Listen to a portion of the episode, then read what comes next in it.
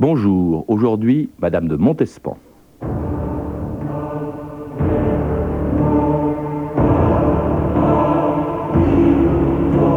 Tant que les ministres de vos passions seront plus puissants que vos ministres d'État, vos passions troubleront l'État. Bossuet à Louis XIV. «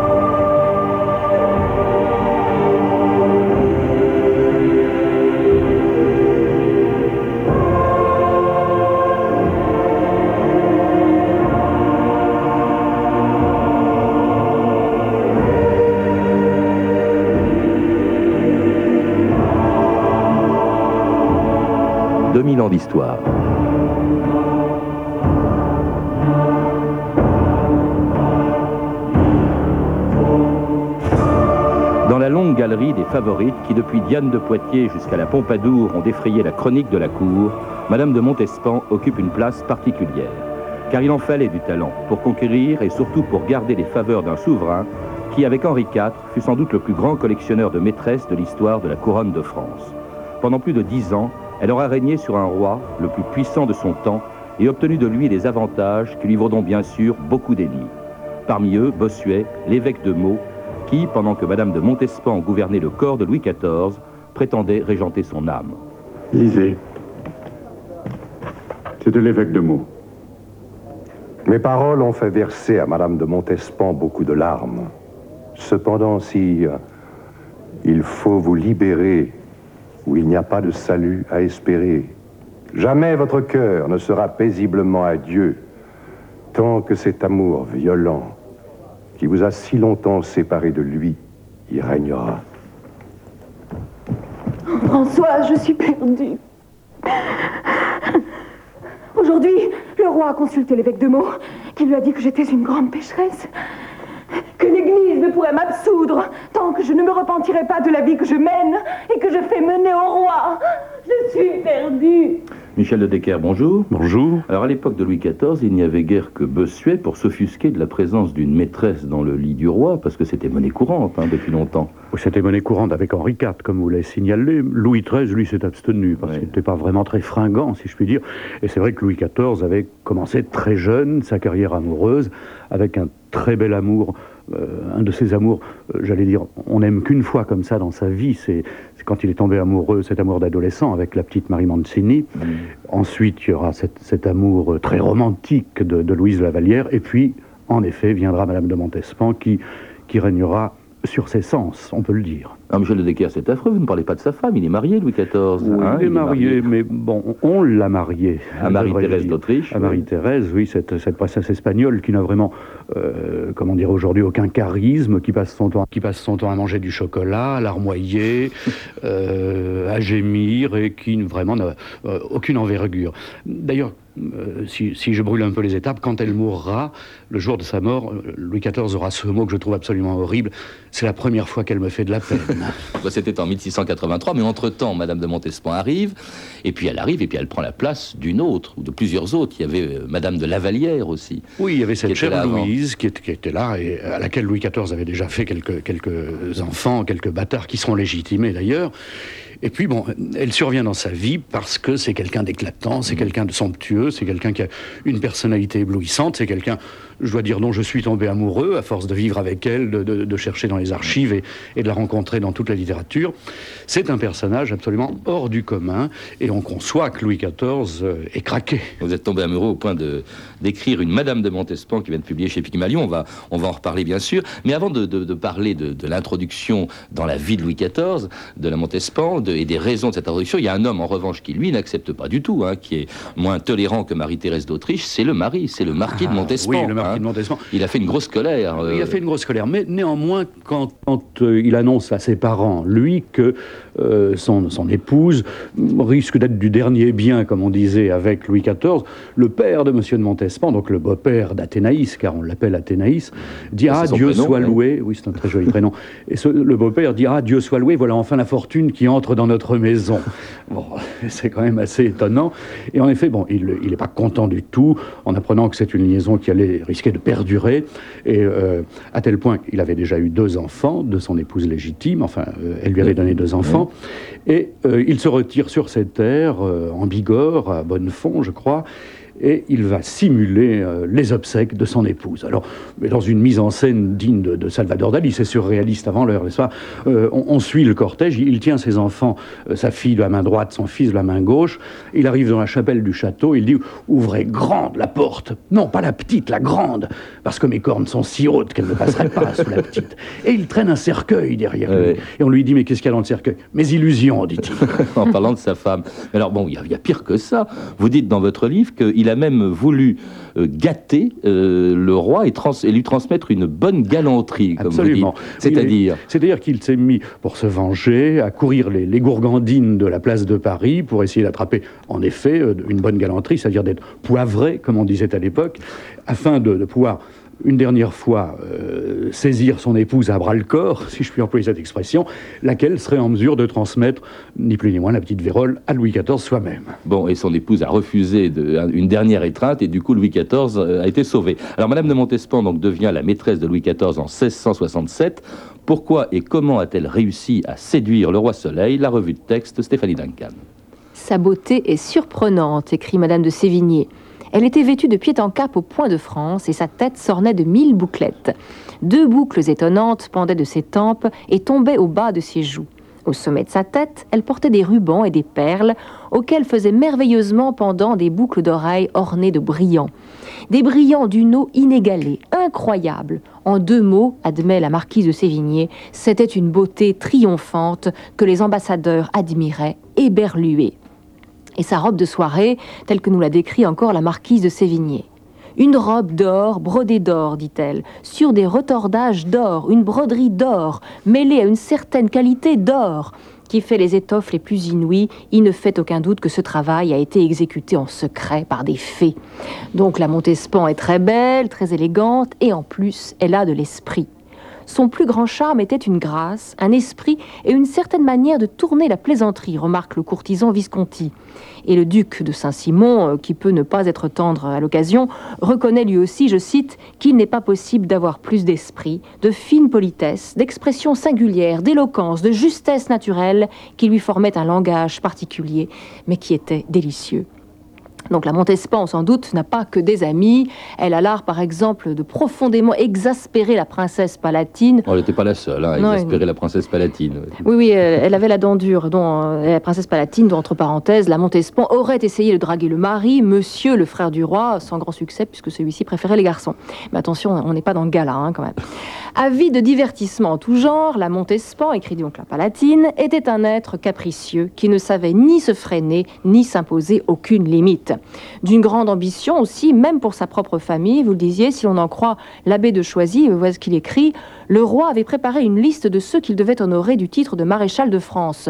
Immédiatement après, les circonstances firent qu'il se rendit chez Madame de Montespan, laquelle, fouillant dans ses poches, s'empara de cette liste et n'y trouvant pas le nom de son frère, se mit dans une colère digne d'elle. Le cousin de Madame de Sévigné, le libertin Bussy Rabutin, dans son Histoire amoureuse des Gaules, dont l'audace lui vaudra une lettre de cachet du roi et d'être embastillé quelque temps même, Bussy Rabutin ne porte pas lui non plus la Montespan dans son cœur. Il reconnaît sa beauté et son esprit, il est bien obligé, mais, dit-il, toutes ces belles qualités étaient effacées par les défauts de l'âme qui était accoutumée aux plus insignes fourberies, tellement que le vice ne lui coûtait plus rien. Alors Michel de Decker a évidemment beaucoup de choses à dire sur tous ces textes d'époque, la beauté d'abord de la Montespan. Moi, je ne trouve pas extraordinaire. Je, écoutez, je la vois sur la couverture de votre livre. C'est pas, oui, mais c'est une beauté d'époque, disons. On les aimait grassouillettes à cette époque-là, absolument. Oui. oui. ça, n'est pas Claudia Schiffer, c'est incontestable. Un beau sourire aussi, dites-vous, ce qui était rare à l'époque. Oui, surtout qu'elle avait, et ce qui était surtout très rare, c'est qu'elle avait des dents, car on perdait ses dents très hâtivement, étant donné qu'il n'y avait aucune hygiène dentaire. Le roi lui-même souffrait d'abcès à longueur de temps, puisqu'on lui a même arraché férocement une, dent de la mâchoire supérieure, et ce qui provoquait un trou euh, avec un accès direct par les narines, et quand il buvait, il recrachait l'eau par le nez. Bon, il fallait aimer tout de même. Euh, je pense à Madame de Montespan en disant ça. Et elle avait des dents admirables comme des perles. Mmh. Alors bon, on l'a entendu aussi, le roi la couvrait d'or, c'est le cas de dire, de cadeaux, il s'est ruiné pour elle. Le roi s'est ruiné pour elle, lui a construit le château de Clagny, il l'a couvrait, il l'a renté, il l'a doté, et également tous les enfants, tous les enfants qu'il aura seront couverts de richesses, couverts de, biens par Louis XIV, parce qu'ils étaient les enfants de Madame de Montespan, qui est certainement la femme qu'il a le plus aimée de, sa carrière. Enfant qu'il a reconnu, hein, il faut le rappeler, c'est important. Absolument. Bon, il les a reconnus non seulement parce que je crois qu'il n'avait pas le choix, parce qu'Athénaïs était quelqu'un d'assez intransigeante et mm. qu'il a sensiblement obligé à reconnaître ses enfants. Elle était elle-même d'une très vieille famille, de la noblesse française. Oui, elle, se moquait même de Louis XIV en disant que les Bourbons étaient une petite famille à côté de la sienne, les Rochechouart, oui.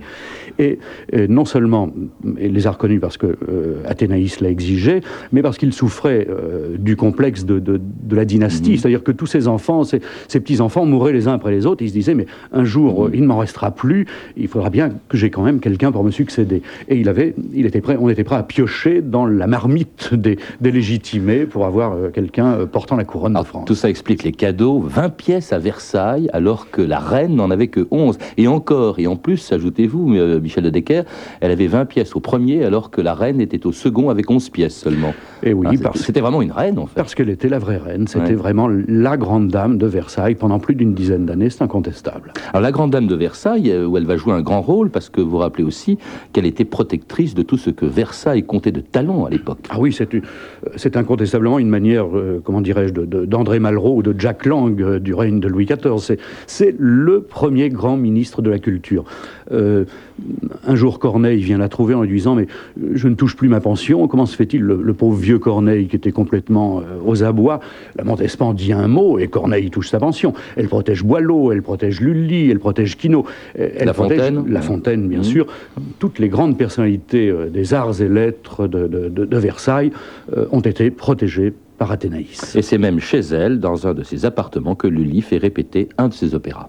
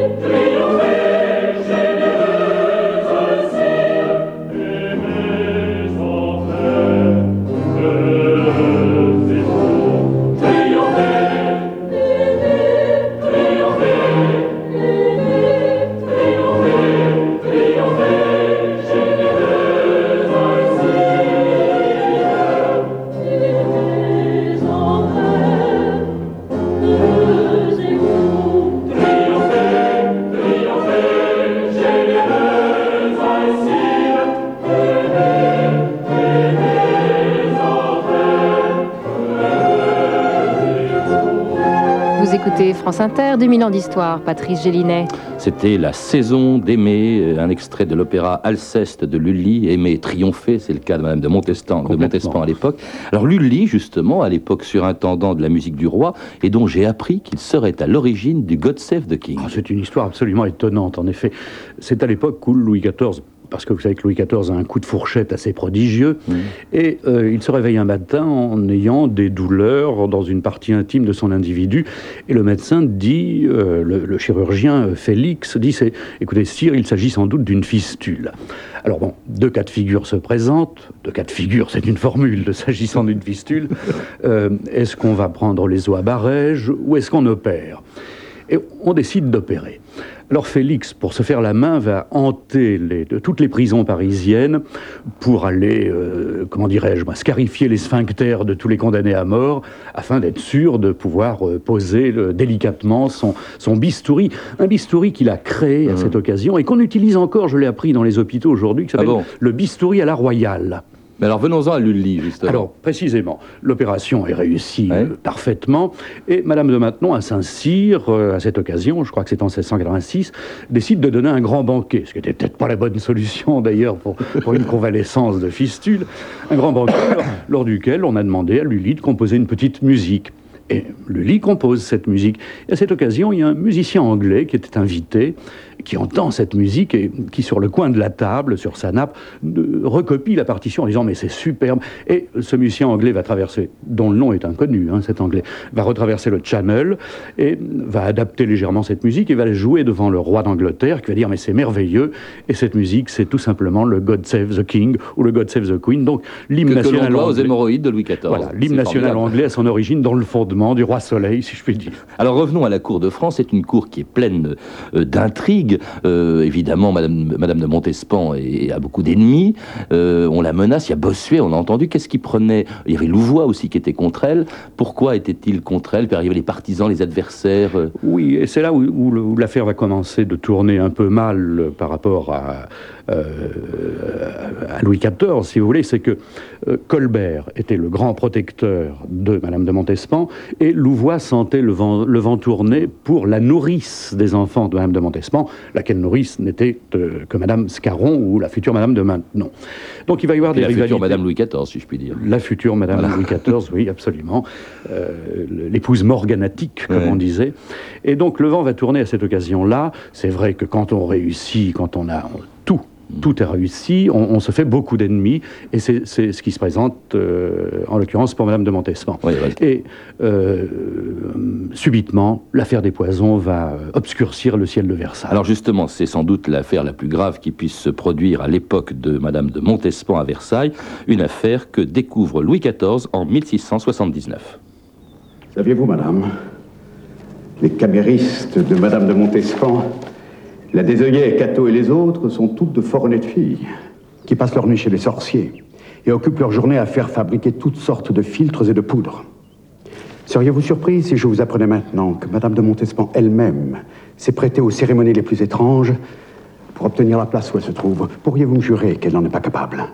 Il est vrai que Madame de Montespan a toujours aimé s'entourer d'astrologues. Il s'agit bien d'astrologues, madame. Mais de sacrilèges et d'empoisonneurs. De messes noires. On accuse votre madame de Montespan d'avoir donné à mademoiselle de Fontange des gants empoisonnés qui l'ont tuée. Il n'aurait pas été mécontente à ce qu'il paraît de m'expédier aussi. Cela ne se peut. Peut-être que cela ne se peut, mais cela se dit. En Michel de Decker, c'était donc euh, un extrait de L'Allée du Roi, euh, ce film dans lequel justement est évoquée l'affaire des poisons. Rappelez rapidement euh, en, quoi, en quoi elle consistait. Bon, alors, ce que je voudrais surtout dire, c'est que, bon, généralement, l'histoire a noirci Madame de Montespan dans cette affaire des poisons. Or, moi, j'ai pris le contre-pied. je ne vais pas dire que je la blanchis intégralement, mais je suis convaincu qu'elle n'est pas coupable. Pourquoi? D'abord parce que il faut savoir qu'à cette époque-là, et regardez, aujourd'hui, on a déjà beaucoup de difficultés à empoisonner quelqu'un. Songez, je ne sais pas moi, euh, à Marie Bénard, songez à, à- à toutes les grandes empoisonneuses. Bon, on démasque immédiatement. Euh, on ne manœuvrait pas les poisons, sauf dans la légende chez les Borgia, où il suffisait d'une bague pour subitement empoisonner. Bon, le coup du gant empoisonné, c'est incroyable. Euh, les chimistes aujourd'hui ne peuvent pas manœuvrer les poisons euh, comme, comme on pourrait l'espérer. Oui, mais on mourrait beaucoup. Il faut rappeler que cette affaire est née donc euh, dans les années 1676-1677, qu'on avait arrêté une femme, qui s'appelait la, la voisin, Oui. euh, accusée de magie noire, euh, Oui. de concocter des filtres d'amour auxquels Madame de Montespan aurait eu recours pour se s'attirer ça, ou je main- l'admets garder, volontiers. les- les- Ça, je garder l'amour du roi. Euh, exactement Et- comme, comme et- et Félix cette- Faure, voilà. euh, avec les, les- mouches cantaridées ou la poudre de Et, et la cantaride. fille de cette voisin aurait dit Madame de Montespan est dans le coup, elle, elle venait chez ma mère, elle venait fabri- faire fabriquer des filtres d'amour pour Louis XIV, elle aurait participé dévêtue à des messes noires, donc vraiment, effectivement, on l'a soupçonné. Alors Louis XIV, lui, l'a protégé en fait. Il a fait arrêter l'enquête Oui. parce qu'il voulait pas que ça éclabousse, évidemment, à travers Madame de Montespan, que ça éclabousse toute la cour. Absolument. Alors les filtres d'amour, c'est incontestable, Et- mais c'était à double tranchant, parce que Louis XIV pouvait évidemment, euh, en cas de, de- de- de- de désir fou, s'abattre sur telle ou telle euh, femme de l'entourage de Madame de Montespan. C'est ce qu'il a fait d'ailleurs. Euh, un soir où Madame de Montespan a sa migraine, eh bien, euh, il passe un petit quart d'heure avec Madame Desœillers, sa, sa, dame de compagnie, et lui fait un enfant. Bon, donc c'était à double tranchant, si j'ose dire. Mais euh, comment voulez-vous que, comment peut-on imaginer que Madame de Montespan ait pu euh, tenter à empoisonner le roi? C'était d'abord tuer la poule aux œufs d'or, c'est incontestable. Elle n'était plus rien. Le roi, le roi étant mort, elle n'était plus rien. Et toutes les autopsies que l'on a pu faire, soit de la petite Fontange, soit de euh, d'Henriette d'Angleterre, soit d'Henriette d'Angleterre, à qui on a prêté aussi mm. des, sentiments pour le roi. Toutes ces autopsies ne nous révèlent absolument pas de traces de poison. Mm. L'une est morte d'une péritonite, l'autre est morte d'une méchante infection urinaire, etc. Donc, je, crois. Et alors, pourquoi, pourquoi le crois-je, si je puis dire? C'est que euh, tout le dossier des poisons a été conservé euh, par la naturellement, qui avait mené mm. toute l'enquête, à la Bastille. Et on l'a retrouvé, ce dossier, Dieu merci. Et dans ce dossier, aucune dame ne cite le nom de Madame de Montespan. On, parle d'une grande dame, mais le nom de Madame de Montespan n'est jamais cité. Bon, écoutez, vous l'avez très bien défendu, donc plus personne ne doute de son innocence. En tout cas, même pas le roi. Louis XIV l'a fait revenir auprès d'elle. Mais cela dit, quelques mois plus tard ou quelques années, eh bien, ce sera la disgrâce donc de la belle Athénaïs de Montespan en 1685. Écoutez comment, selon ce film, l'allée du roi, Louis XIV se débarrassait de ses favorites. Le roi décida que Madame de Montespan, mère d'enfants légitimés, ne pouvait être soupçonné et on suspendit les procédures. Pour couper court aux rumeurs, le roi continua de lui rendre visite, mais il craignait sans cesse qu'elle ne l'empoisonnât. Il en vint même à soupçonner ses senteurs. Mon Dieu, madame, ne cesserez-vous jamais de vous charger ainsi d'un excès de parfum qui empoisonne l'air et font mal à la tête? Il faut croire que mes parfums ne vous indisposaient pas tant jadis pour que vous m'ayez fait sept enfants. Eh bien, présent, il m'indispose et je n'entends pas les souffrir dans l'espace étroit de mon carrosse. Il vous faudra voyager autrement. En peu d'instants, la disgrâce de la splendide Athénaïs fut entièrement consommée. C'est donc la fin de la splendeur de Madame de Montespan en 1685. Bossuet avait dit, plutôt elle s'était adressée à Bossuet et lui avait dit Vous pouvez maintenant prononcer mon oraison funèbre. Et Bossuet lui répond Oui, Madame la Marquise, le roi ne vous aime plus. C'était fini. Et oui, c'était fini. Et la, fin sera très triste, hein, parce que pendant, elle va survivre 22 ans à, ce, départ. Euh, avec beaucoup de bonnes œuvres, elle va doter, renter un certain nombre de, maisons de, jeunes filles, de monastères, puisque ses sœurs dirigeaient également quelques monastères, comme Fondevraud par exemple.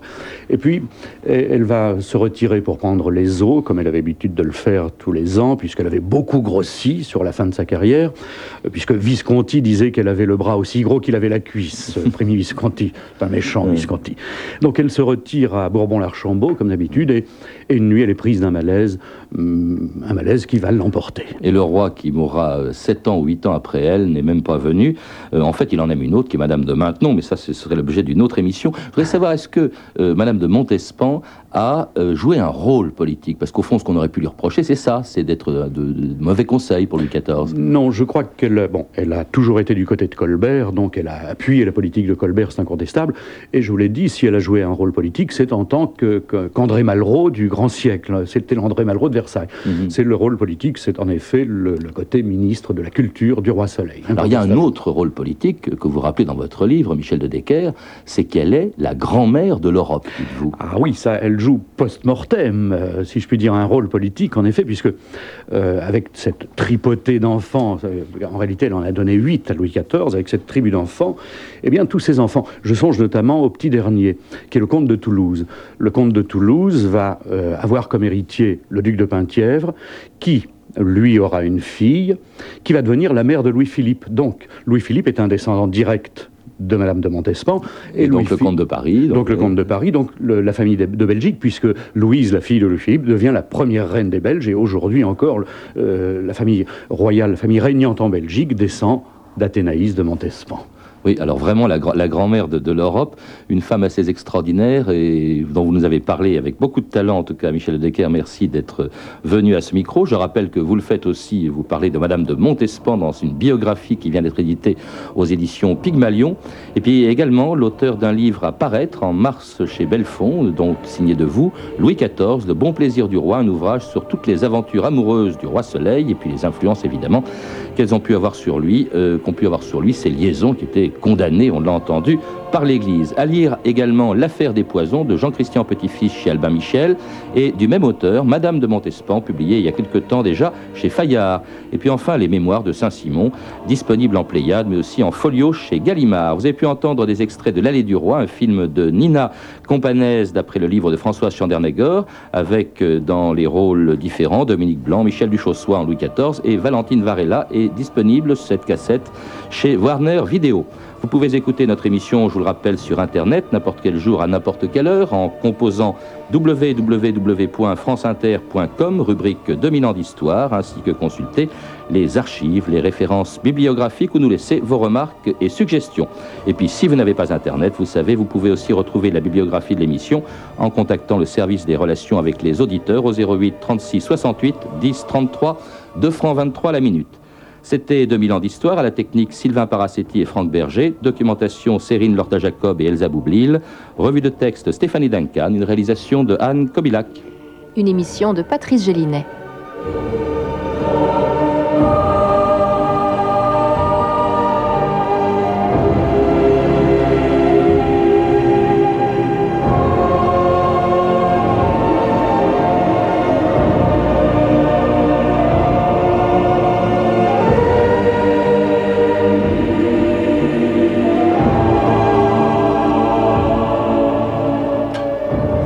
C'était pas Michel Duchossois, mais Didier Sandre qui, dans le film L'Allée du Roi, jouait le rôle de Louis XIV. Demain, sans transition aucune, dans 2000 ans d'histoire, nous rappellerons l'extraordinaire aventure de ces savants qui, derrière Oppenheimer, ont mis au point en pleine guerre l'arme la plus terrifiante de l'histoire, la bombe atomique.